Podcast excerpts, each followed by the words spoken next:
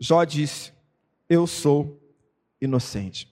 Hoje a gente vai meditar na vida de Jó.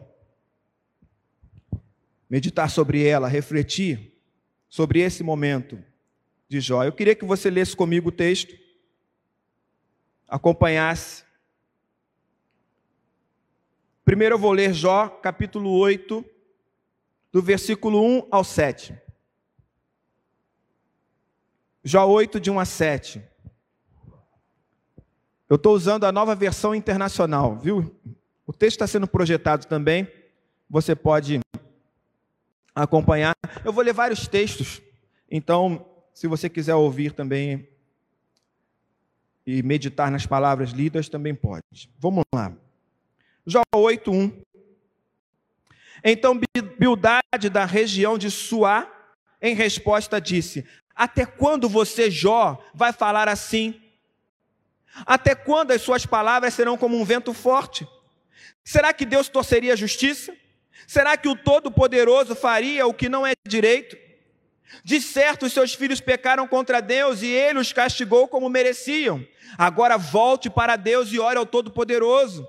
Se você é mesmo puro e honesto, Deus virá logo ajudá-lo e lhe dará de novo o lar que sempre que você merece. A riqueza que você perdeu não será nada comparado com o que Deus lhe dará depois. Jó 9, versículo 2. Eu sei muito bem que as coisas são assim, disse Jó. Mas como é que uma pessoa pode provar a Deus que ela está com a razão? Quem se atreve a discutir com Deus? Ele pode fazer mil perguntas a que ninguém é capaz de responder. A sua sabedoria é profunda e o seu poder é grande. Quem pode desafiá-lo e vencer? Sem aviso, ele muda de lugar os montes e na sua ira os destrói. Deus manda terremotos e o chão treme. Ele abala as colunas que sustentam a terra. Deus dá ordem e o sol não nasce. Ele apaga a luz das estrelas. Deus sozinho estendeu o céu, ele pisou sobre as costas do mar. Versículo 10: Deus faz coisas grandes e maravilhosas e os seus milagres não têm fim. Deus passa perto de mim e eu não vejo. Ele vai andando e eu não percebo. Se Deus quer ficar com alguma coisa, quem pode impedi-lo? Quem se atreve a perguntar: o que está fazendo? Deus não volta atrás na sua ira. Versículo 14: Quem sou eu então para responder a Deus? Onde vou achar palavras para discutir com Ele? Ainda que eu tivesse razão, eu não responderia. Ele é o meu juiz, só posso pedir misericórdia. Ainda que eu chamasse ao tribunal e ele se apresentasse, não acredito que ouviria o meu caso. Deus me esmaga como uma tempestade e sem motivo aumenta as minhas feridas. Ele não me deixa nem respirar e enche de amargura a minha vida. Farei uso da força? Ele é o forte. Chamarei Deus ao tribunal? E quem o obrigaria a comparecer? Sou inocente e sincero mas as minhas palavras me condenariam e me declarariam culpado. Sou inocente, mas não me importo com isso. Estou cansado de viver. Para mim, é tudo a mesma coisa. Por isso, digo que Deus destrói tanto os bons como os maus. Se de repente uma desgraça mata pessoas inocentes, Deus ri. Deus entregou o mundo nas mãos dos maus e cobriu os olhos dos juízes com uma venda. E se não foi Deus quem fez isso, então quem foi? Os meus dias correm mais depressa do que um atleta. Eles fogem sem ter visto a felicidade. A minha vida passa como um barco ligeiro, como uma águia quando se lança sobre um coelho. Posso tentar esquecer as minhas queixas, posso deixar o meu ar triste e voltar a ser alegre, mas logo os meus sofrimentos me deixam apavorado, pois sei que Deus não acredita que eu seja inocente. E se ele acha que eu sou culpado, não adianta nada lutar. O sabão não pode lavar os meus pecados. O sabão mais forte não pode limpar o mal que cometi. Deus me joga na lama. E até a minha roupa tem nojo de mim. Deus não é um ser humano como eu. E por isso não posso responder e nem podemos resolver a nossa questão no tribunal. Para nós dois, não há um juiz que possa julgar a mim e a Deus. Ai, ai. Essa resposta de Jó, ela é completamente diferente, eu tenho certeza, de uma resposta que você imaginaria daquele Jó fantasioso que você ouviu a vida inteira, que é paciente, que não reclamou da vida, que suportou tudo, sem reclamar. Parece uma reclamação para você? Essa resposta? Parece alguém que está contendendo com Deus? Parece alguém que partiu para o embate? Na segunda mensagem dessa série, eu te fiz uma pergunta.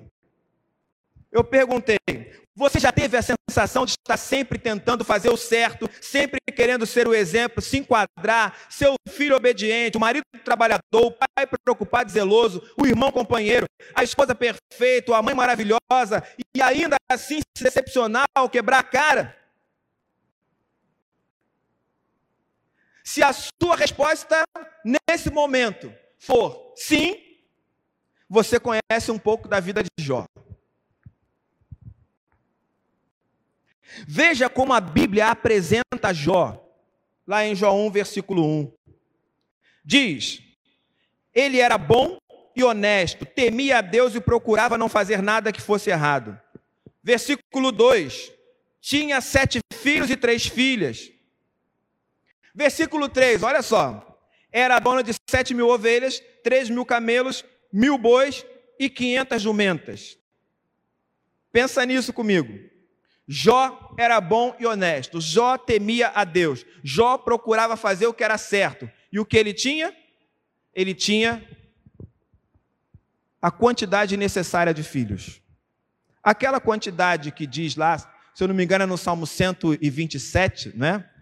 Que os filhos são herança do Senhor, bem-aventurado o homem que enche deles a sua aljava, não será envergonhado quando pleitear com seus inimigos.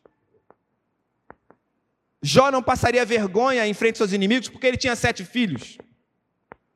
Entende? Além disso, diz o texto, Jó 1, versículo 3, que ele era dono de sete mil ovelhas, ou seja, se o negócio era alimentar gente, Jó era o cara ele tinha carne para vender para todo mundo, entende? Ele tinha carne para abastecer até o lugar de sacrifício.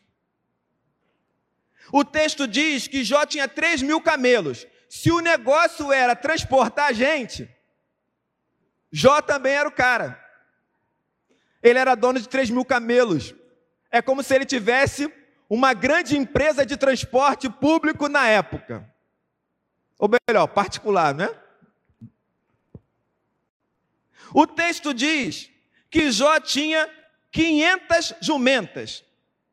Se as pessoas precisavam de recursos para executar os seus serviços, quem era o cara que fornecia o animal para que as pessoas pudessem fazer isso? Jó. E para poder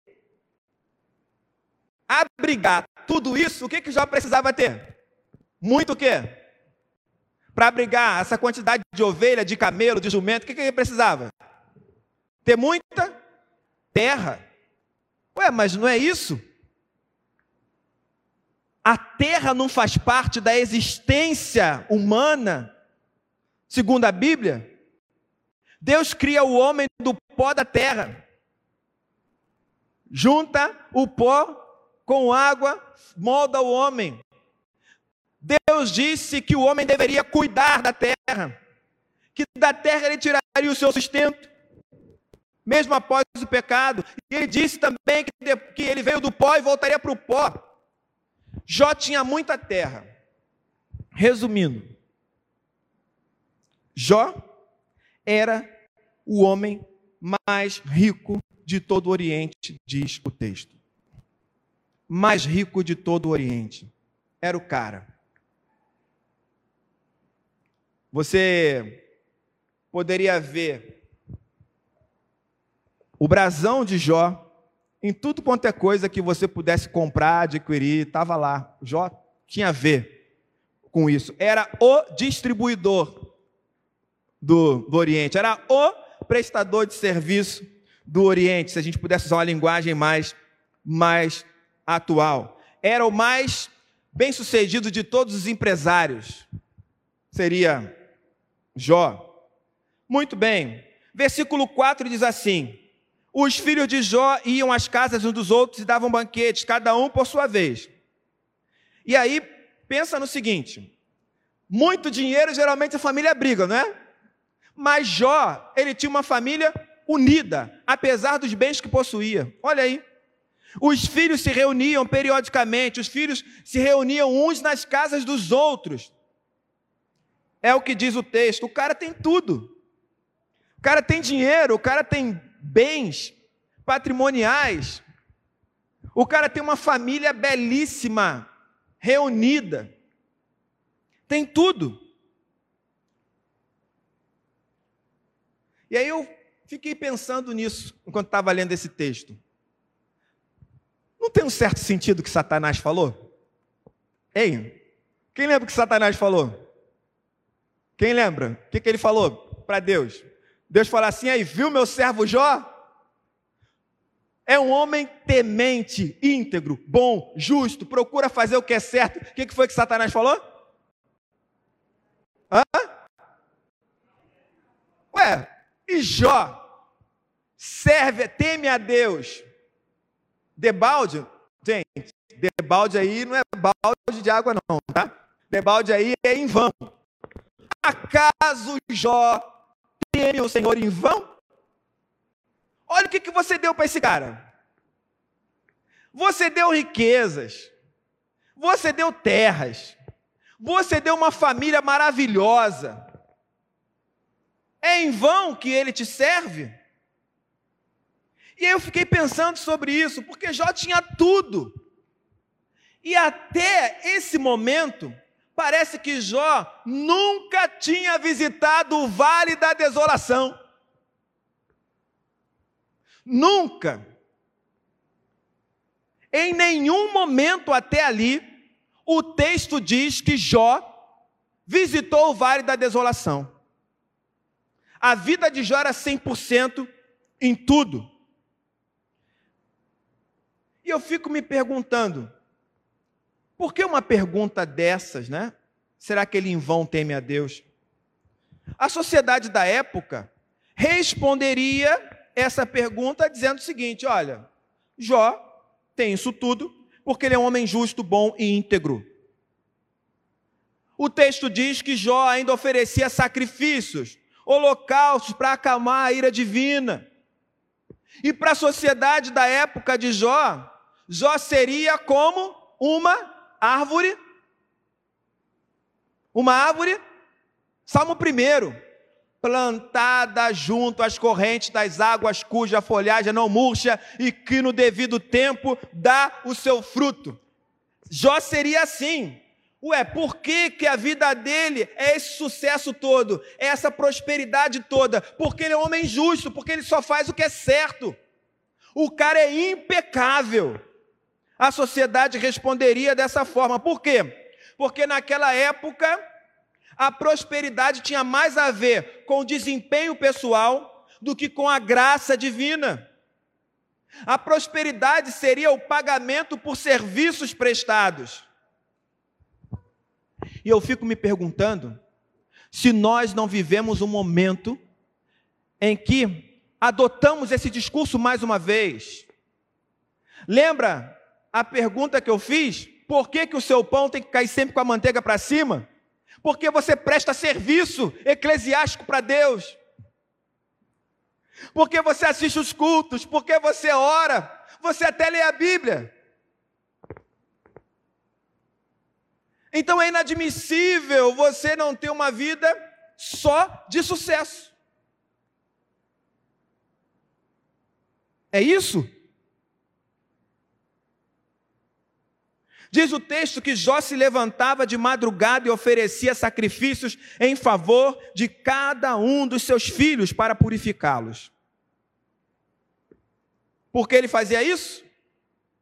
Porque pode ser que um dos filhos tivesse pecado. Esse é um dos motivos, né? Pode ser que um dos meus filhos tenha pecado e eu preciso oferecer sacrifícios por eles. Mas não é só isso. Pensa comigo. Se eu estou oferecendo sacrifícios pelos meus filhos, porque talvez ele tenha, tenha um pecado, significa dizer que, na minha concepção, a graça de Deus, o sucesso, a bênção, tem a ver com alguma coisa que eu faça, que eu sacrifique para Deus e não com a graça.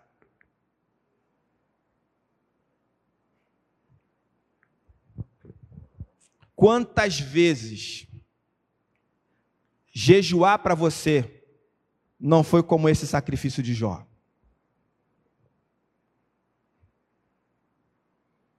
Ah, eu estou jejuando para acontecer isso, isso e isso.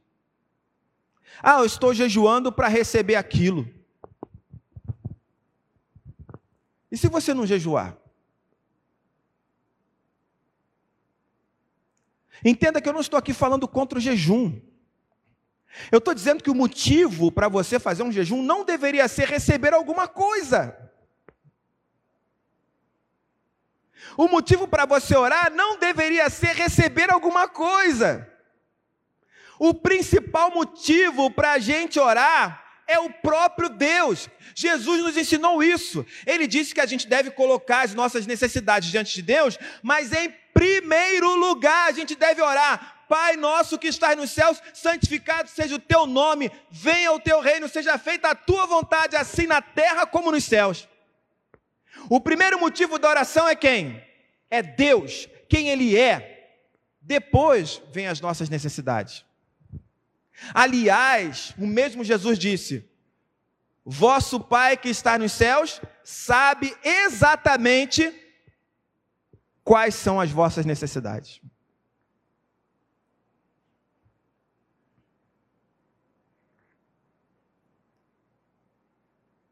Até quando nos relacionaremos com Deus na base da punição ou recompensa? Até quando seremos meramente religiosos, gente que usa ritos e cerimônias para pagar pelo que se recebeu? Pela graça. Gente que usa ritos e cerimônias para comprar benefícios divinos, como se estivesse usufruindo o título de um clube. E aí, falar em título de clube, eu tenho que explicar hoje, né? Talvez nos anos 80 eu não precisasse explicar isso, mas hoje eu tenho que explicar. O que seria um clube? Eu lembro muito bem quando o Irajá Atlético Clube foi construído de frente para minha casa, de frente para minha janela. E eu lembro que, quando criança, como a gente dava um jeito de burlar e entrar no clube. Mas o clube era um clube, entende? O clube não era para qualquer um. O clube era para quem era sócio. Quem não era sócio não podia entrar.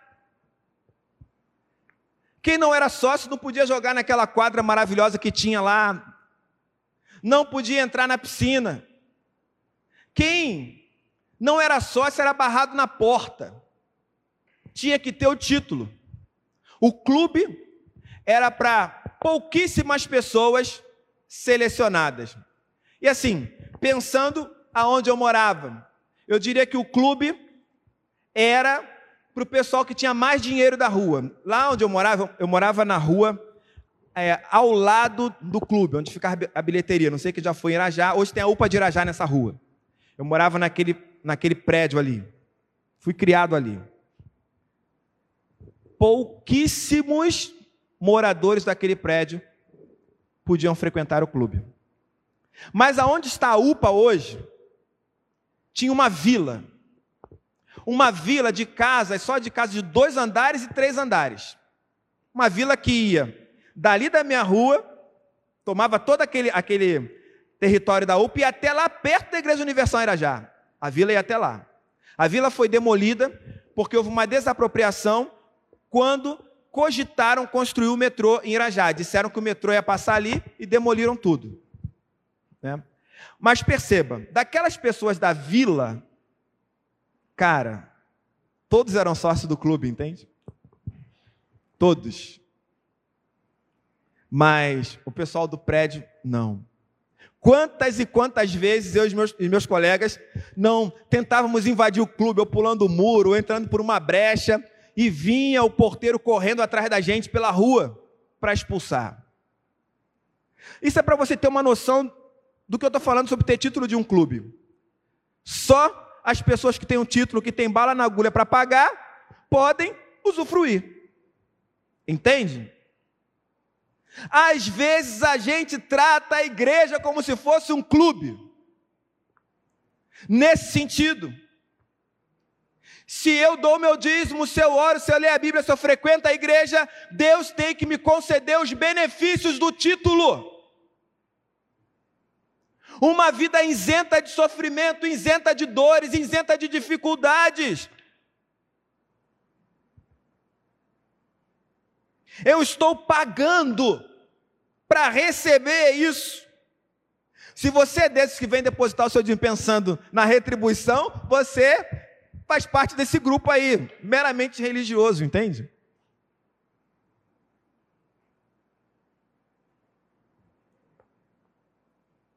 Reverendo Alan Cioli mandou a resposta para mim da pergunta: se você entrasse pela porta estreita de novo, ele disse assim: se eu entrasse pela porta estreita de novo, eu eliminaria todo e qualquer serviço religioso que não tivesse profundamente conectado com Jesus Cristo. Porque serviço religioso sem Jesus é bagagem extra e só passa no caminho largo. A porta estreita não tem espaço para isso. O que você presta a Deus é um serviço religioso sem Cristo? Pensa nisso aí. Olhando para para Jó, se a vida pudesse ser comparada ao mar, eu diria que Jó sempre esteve seguro, abrigado no seu barco, com saúde, suprimentos e condições de, de vez em quando dar a manutenção necessária para que o seu barco permaneça um lugar seguro. Eu diria aí algo como os serviços religiosos que ele prestava. O Deus que a sociedade de Jó conhecia, ele poderia ser domado através do legalismo, do moralismo, do rito religioso, da manipulação da escritura. E eu fico me perguntando se a relação que temos hoje com Deus é diferente. Se a gente continua achando que consegue domar Deus, que consegue convencer Ele com as nossas ações, com as nossas palavras, dar uma pernada em Deus, concedendo uma coisa aqui, outra ali. É o povo que vem dizendo: Ó oh, Deus, se eu ganhar essa causa na justiça, eu vou pegar 10% e dar para a igreja, para a sua obra, então Senhor me abençoa. Porque se o Senhor me abençoar, a tua igreja vai ser abençoada também.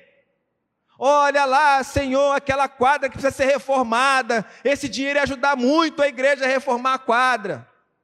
Olha, Senhor, de transmissão. Se eu ganhar na justiça, eu posso fazer isso. Senhor, os irmãos que moram longe são mais idosos. Se eu ganhar na justiça, eu posso dar um carro para a igreja, para buscar esses irmãos.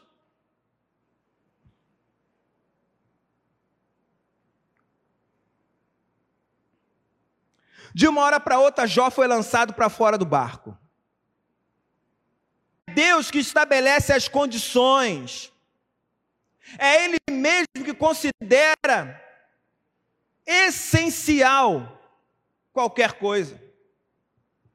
Isso independentemente da leitura equivocada que nós, seres humanos, mortais, com mania de grandeza, podemos fazer de determinadas circunstâncias. Jó teve que aprender isso. Fora do barco, ele foi arrastado pelas ondas, uma após a outra, como se estivesse levando um caixote. Já levou um caixote aí? Quem já levou? Então sabe como é, né? Você toma o primeiro e já vai com a cara na areia. Aí você pensa assim: vou me levantar. E você se levanta, vem outro e você é jogado mais uma vez. Aí você começa a se debater achando que vai dar é mais uma vez. Parece que não para. É uma onda atrás da outra, te levando, te arrebentando, te arrastando. Você sai rolando sem controle, até se espatifar na areia. Talvez você já tenha enfrentado isso, fazendo uma analogia com a vida, tenha realmente tido um momento na sua vida que você falou assim: caramba, é uma atrás da outra. Não para. Eu me sinto cercado, exprimido. Onda após onda, ele perdeu os bens, os empregados, os filhos e as filhas. E o mundo de Jó não suportou a força das águas. E ele foi levado para longe. Aí é um texto que a gente mais lê em Jó. Jó 1, versículo 20. Então se levantou em sua tristeza, rasgou suas, velhas, as suas roupas e rapou a cabeça. Depois ajoelhou-se, encostou o rosto no chão e adorou a Deus. Aí disse assim: Nasci nu, sem nada, e sem nada vou morrer. O Senhor deu, o Senhor tirou. Louvado seja o nome do Senhor. E diz o versículo 22: Assim, apesar de tudo o que havia acontecido, Jó não pecou, nem pôs a culpa em Deus. Ai, ai. Me diz, o texto que eu li no início, parecia realmente que Jó não colocou a culpa em Deus? Hein, gente? Parecia.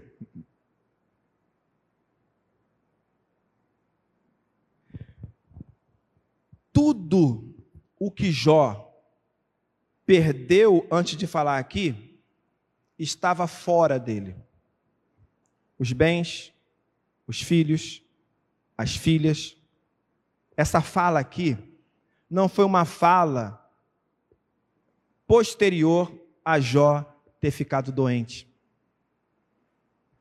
Quando ele diz: nu saí do ventre materno, nu para lá voltarei. O Senhor deu, o Senhor tirou, bendito seja o nome do Senhor. Ele não está falando sobre sua saúde.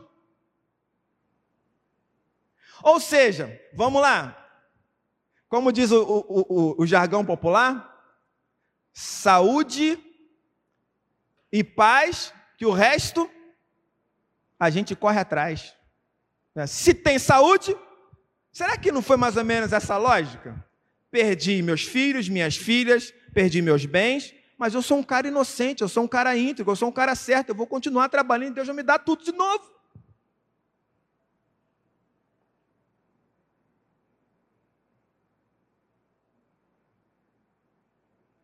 Mas o estágio que veio depois foi a doença. E com a doença ele perdeu a sua saúde, ficou irreconhecível, sentado nas cinzas, se coçando com cacos, em silêncio.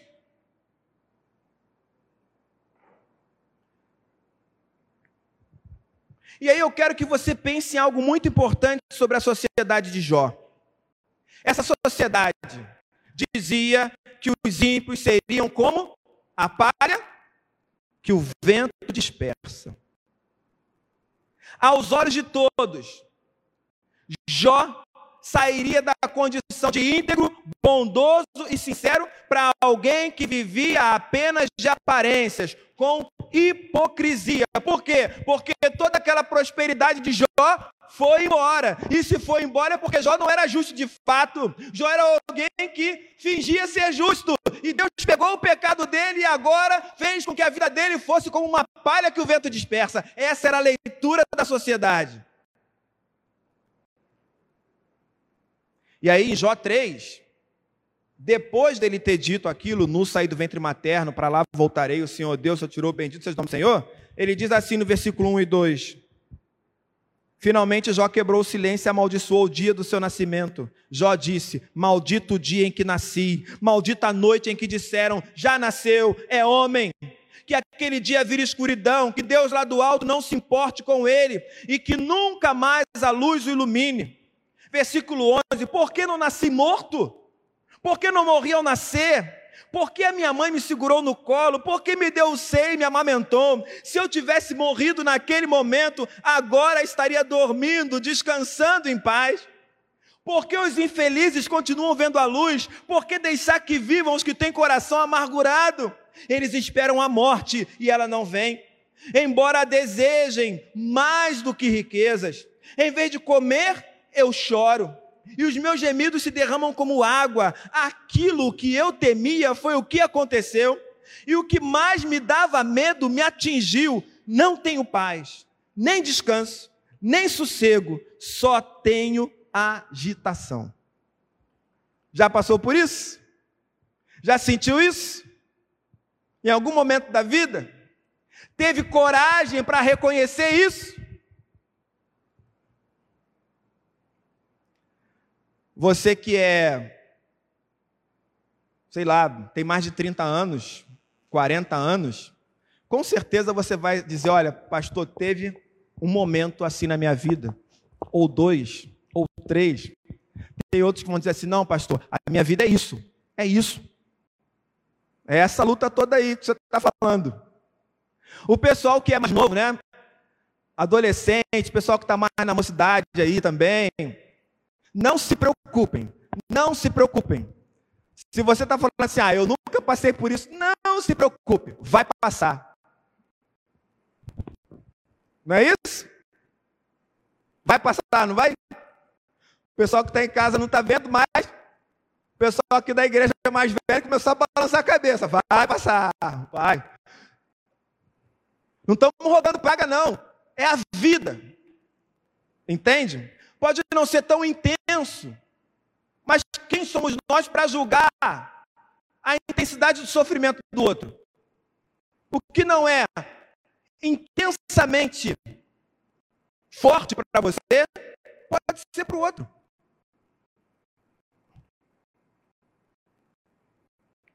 O fato é que se sentir assim, perseguido por algo maior e mais forte que você, cercado por todos os lados, espremido pela vida, Sentir que você está sendo julgado por pessoas que deveriam ser suas amigas e ajudar você a atravessar a vida, não foi privilégio para Jó. Todo ser humano, mais cedo ou mais tarde, vai enfrentar uma situação dessa. Então, o texto que a gente leu no início foi um texto que tratou da resposta de Jó ao julgamento feito por seus amigos. Um deles chamado Bildade, a resposta para Bildade. Mas Jó não parou nessa resposta. Jó não parou na fala ao amigo que o estava julgando.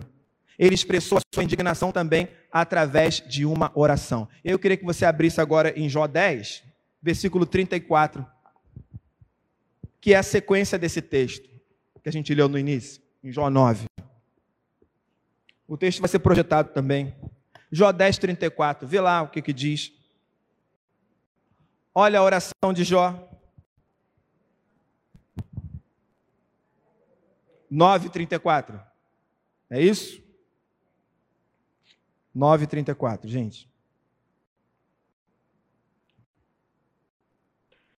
Ó oh Deus, para de me castigar. Não me enchas de medo com os teus terrores. Então eu falarei e não terei medo, pois a minha consciência não me acusa. Estou cansado de viver, 10, 1 agora. Estou cansado de viver. Vou me desabafar e falar da amargura que tenho no coração. Ó oh Deus, não me condenes. Dize-me, de que me acusas? Tu mesmo me criaste, como então podes ter prazer em maltratar e desprezar, em aprovar os planos dos maus? Por acaso tem olhos como nós? Será que vês as coisas como nós vemos? Por acaso a tua vida é tão culta como a nossa? Será que vives tão pouco quanto os seres humanos? Então por que procuras saber de todos os meus pecados? Por que te informas das maldades que cometi? Pois sabes que não sou culpado e que ninguém pode me salvar das tuas mãos.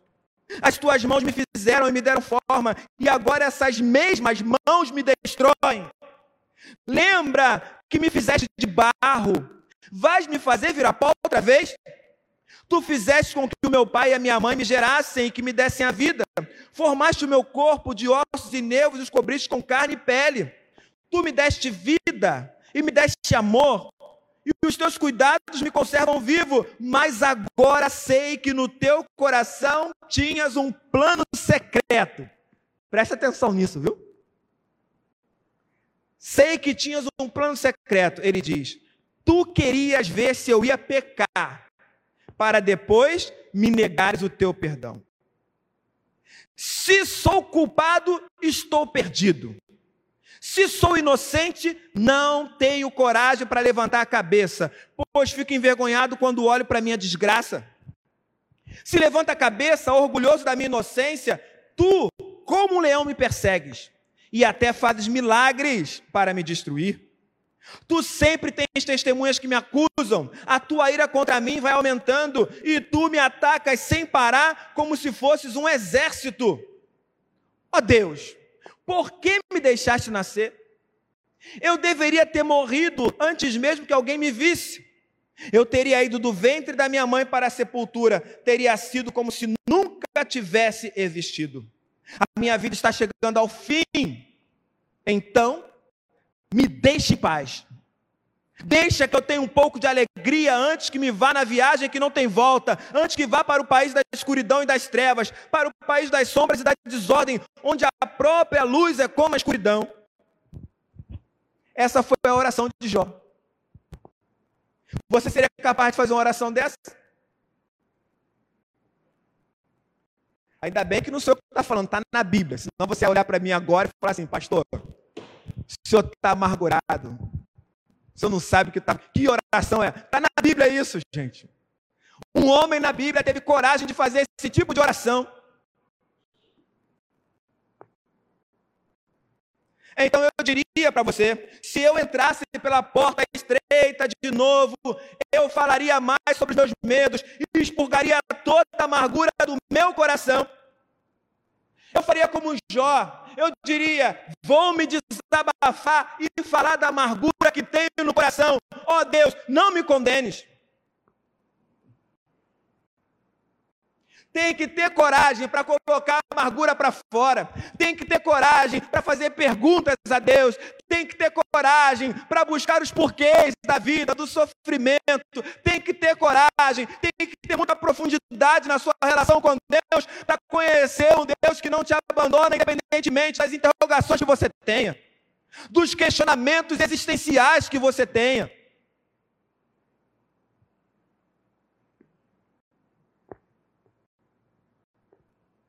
E aí eu olho para a vida de Jó e eu percebo um cara para orar desse jeito, não é só amargura, gente. Não pode ser. Um cara que ora desse jeito não é um cara que simplesmente prestava serviço religioso a Deus. Era alguém que procurava conhecer a Deus de fato, se relacionar com Ele de fato, e estava confuso, porque o Deus que ele conhecia não podia permitir tamanha desgraça na vida dele. É como se Jó tivesse sendo traído pelo seu amigo.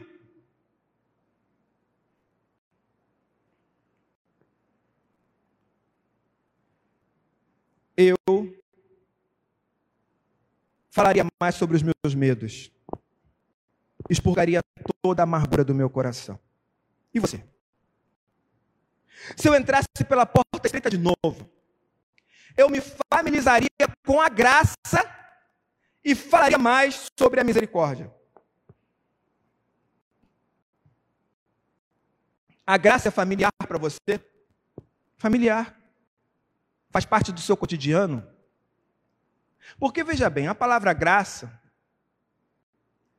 significa favor e merecido. Mas falar que graça significa favor e merecido não significa nada para mim.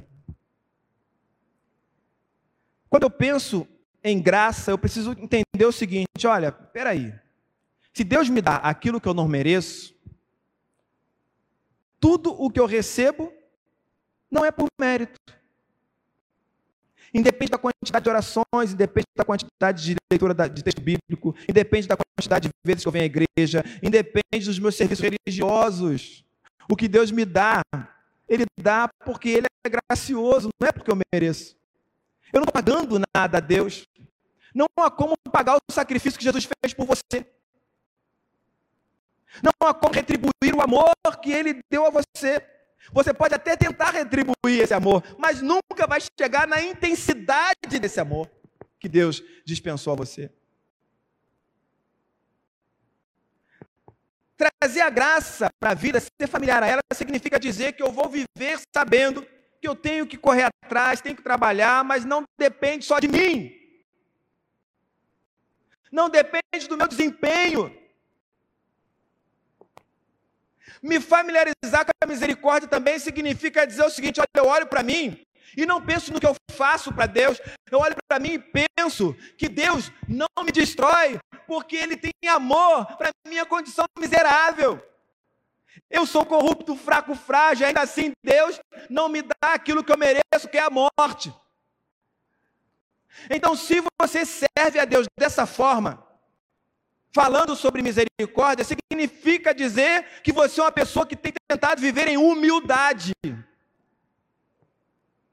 e não esfregando em Deus o seu currículo, os seus serviços, os seus cargos, o seu esforço, o seu cansaço, as suas orações. É preciso trazer a graça para a vida. E trazer a graça para a vida significa não trilhar o caminho da meritocracia, da punição e recompensa na sua relação com Deus. Deus é selvagem demais para a sua tentativa de domá-lo com as suas oferendas. Então, se eu entrasse pela porta estreita de novo, eu me familiarizaria com a graça e falaria mais sobre a misericórdia.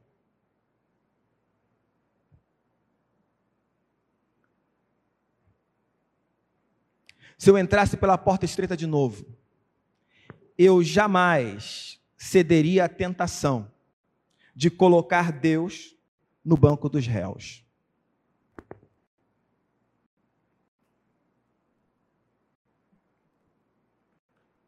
Eu jamais cederia à tentação de colocar Deus no banco dos réus. Já fez isso alguma vez? Eu já. eu já coloquei Deus no banco dos réus. Eu já cheguei para Deus e disse: Eu estava trabalhando, te servindo, fazendo a sua vontade, e o Senhor deveria ter feito a sua parte. E não ter me permitido passar por um sofrimento tão grande.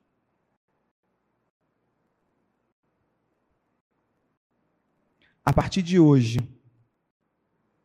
eu só vou conversar com o Senhor o essencial. Não o essencial, aquele essencial essencial que é necessário. É aquele essencial de uma esposa e um marido que nós estamos se falando, entende? Nesse sentido. Eles estão se falando, mas não estão se falando, entende? É isso. Coloquei Deus no banco dos réus. Quem perdeu? Quem perdeu, gente? Hã? Eu perdi. Eu perdi. Um dia Deus pegou uma marreta, olhou para o meu coração duro e disse: Vou quebrar.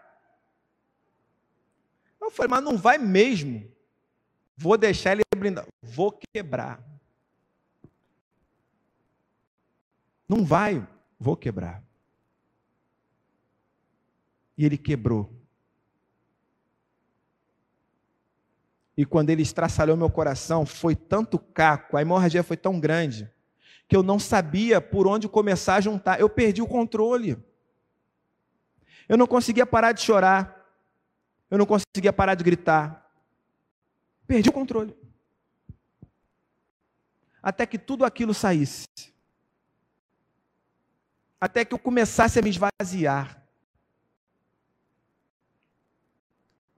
Tiago diz: só existe um legislador juiz. Paulo disse: os juízos de Deus são insondáveis, os caminhos inescrutáveis. Não tente colocar Deus no banco dos réus. Entende? Eu quero que você pense nisso. Se eu entrasse pela porta estreita de novo, eu jamais cederia à tentação de colocar Deus no banco dos réus, independentemente da situação que eu estivesse atravessando. E olha que eu tive muitas oportunidades para fazer isso. E impus algumas condições para Deus. Talvez você pense assim, pastor, a imagem que eu tinha de Jó foi mexida. Eu falei para você o seguinte: o Jó que disse, nu saí do ventre materno e nu para lá voltarei, ainda não tinha chegado no fundo do poço. O Jó que chega no fundo do poço é o Jó que coloca Deus no banco dos réus. É Jó que questiona: o Senhor está fazendo isso comigo. Sou eu, Jó. Sou eu. Eu sou inocente.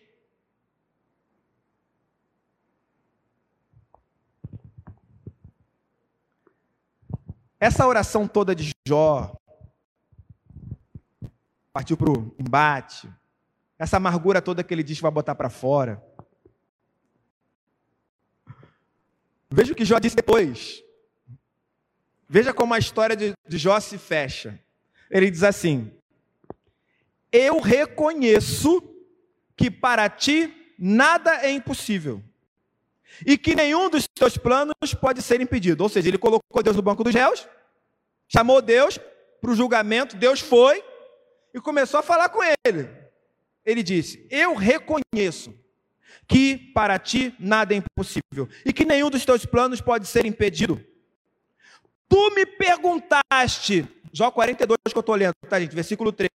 Tu me perguntaste como me atrevi a pôr em dúvida a tua sabedoria, visto que sou tão ignorante. Aí é o que Jó diz: É que falei de coisas que eu não compreendia coisas que eram maravilhosas demais para mim e que eu não podia entender. Percebe? Tudo o que ele falou, ele disse, eu não conseguia entender. Eram coisas maravilhosas demais para mim. Eu não compreendia isso. Versículo 4: Tu me mandaste escutar o que estavas dizendo e responder às tuas perguntas. Aí Jó diz: Antes eu te conhecia só por ouvir falar. Mas agora eu te vejo com os meus próprios olhos. Por isso estou envergonhado de tudo o que disse e me arrependo sentado aqui no chão, num monte de cinzas. Percebeu? Só quem visita o vale da desolação é quem consegue dizer: agora te vejo com os meus próprios olhos.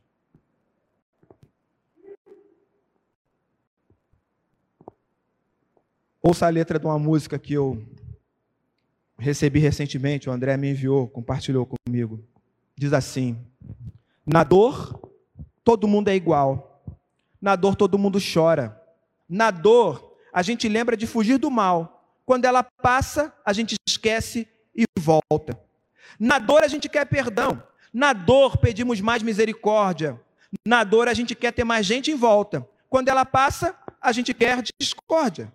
A dor é professor para a nossa sanidade, para quem é humilde, para ouvir a verdade. A dor é professor, nos põe em igualdade. Quem poderia ensinar a humanidade? A dor. A dor. Quem sofre quer ficar de pé. E todo mundo reza noite e dia. Deus vira pai. Os homens são irmãos de fé. E quando passa tudo, é utopia. Na dor, ele se fez igual. morreu a morte para mostrar a vida. A dor parece iluminar esse velho portal para o mundo ver que existe uma saída. Reverendo Adelino Santos disse: Se eu entrasse pela porta estreita de novo, eu aproveitaria para diminuir a bagagem e procuraria andar mais devagar pelo caminho após a porta, sem a pressa de me ver livre das dificuldades do caminho estreito, e sim desejoso de aprender com ele. Entrem pela porta estreita, porque a porta larga e o caminho fácil levam para o inferno. E há muitas pessoas que andam por esse caminho. A porta estreita e o caminho difícil levam para a vida. E poucas pessoas encontram esse caminho. Entrar pela porta estreita não nos isenta do sofrimento. Nós caminhamos em um mundo de aflições. A nossa jornada é uma marcha de ajustamento. E ser ajustado, aperfeiçoado, dói. Mas Deus sabe exatamente até onde vai a nossa elasticidade. E não nos permitirá enfrentar provações além das nossas forças. Ele prometeu que estaria conosco todos os dias até o fim. E se você entrasse pela porta estreita de novo? Feche seus olhos.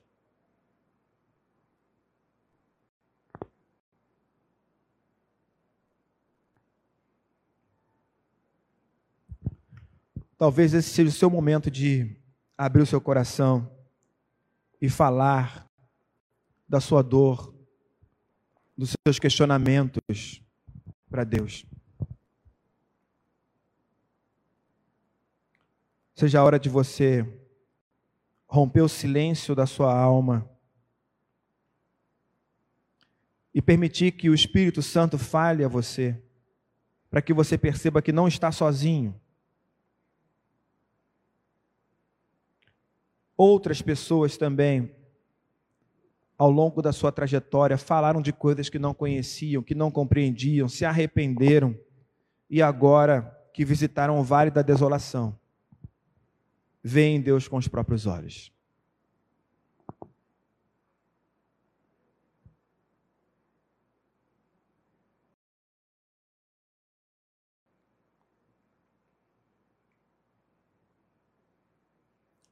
Pense nas suas dores, nas suas incertezas. A gente vai orar.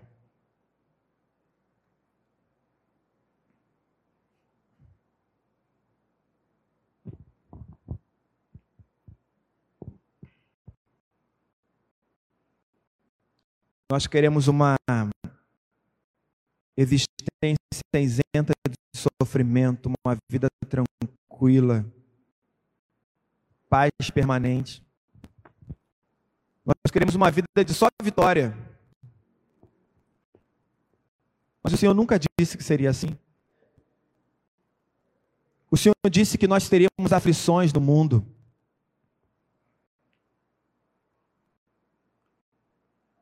E nos incentivou a continuar com ânimo, o Senhor se esvaziou, veio até nós em Cristo e também partilhou do mesmo trajeto, sofreu as mesmas dores, se entregou, se deixou morrer naquela cruz. Também foi injustiçado, zombado. Também se decepcionou com os amigos foi questionado por seus parentes, foi rejeitado por uma cidade, foi abandonado, traído, como muitos de nós. Mas o Senhor completou a sua carreira, subindo naquela cruz, morrendo e ressuscitando ao terceiro dia. Essa foi a possibilidade que o Senhor nos deu, de não ficar somente olhando para a morte, mas saber que a eternidade já começou, nós podemos prosseguir. Muito obrigado por isso, Senhor. Mas nos ajude a centrar nossa vida em Ti. Nos ajude a trazer a graça para o dia a dia. A falar mais de misericórdia, da Sua misericórdia e não dos nossos acertos, e não dos nossos, da nossa vontade, e não das nossas habilidades. Nos ajude a contemplar as nossas fraquezas, a colocar a amargura para fora e saber que o Senhor está conosco em todo momento, nos abraçando, nos acolhendo, nos amando, que é o que nós precisamos para viver nesse mundo tão injusto, tão corrupto, tão mal quanto nós somos.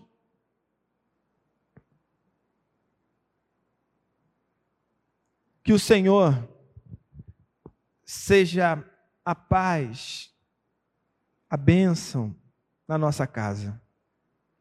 Que a tua presença nos encha e que o nosso lar seja luz para todos os povos. Em nome de Jesus. Amém.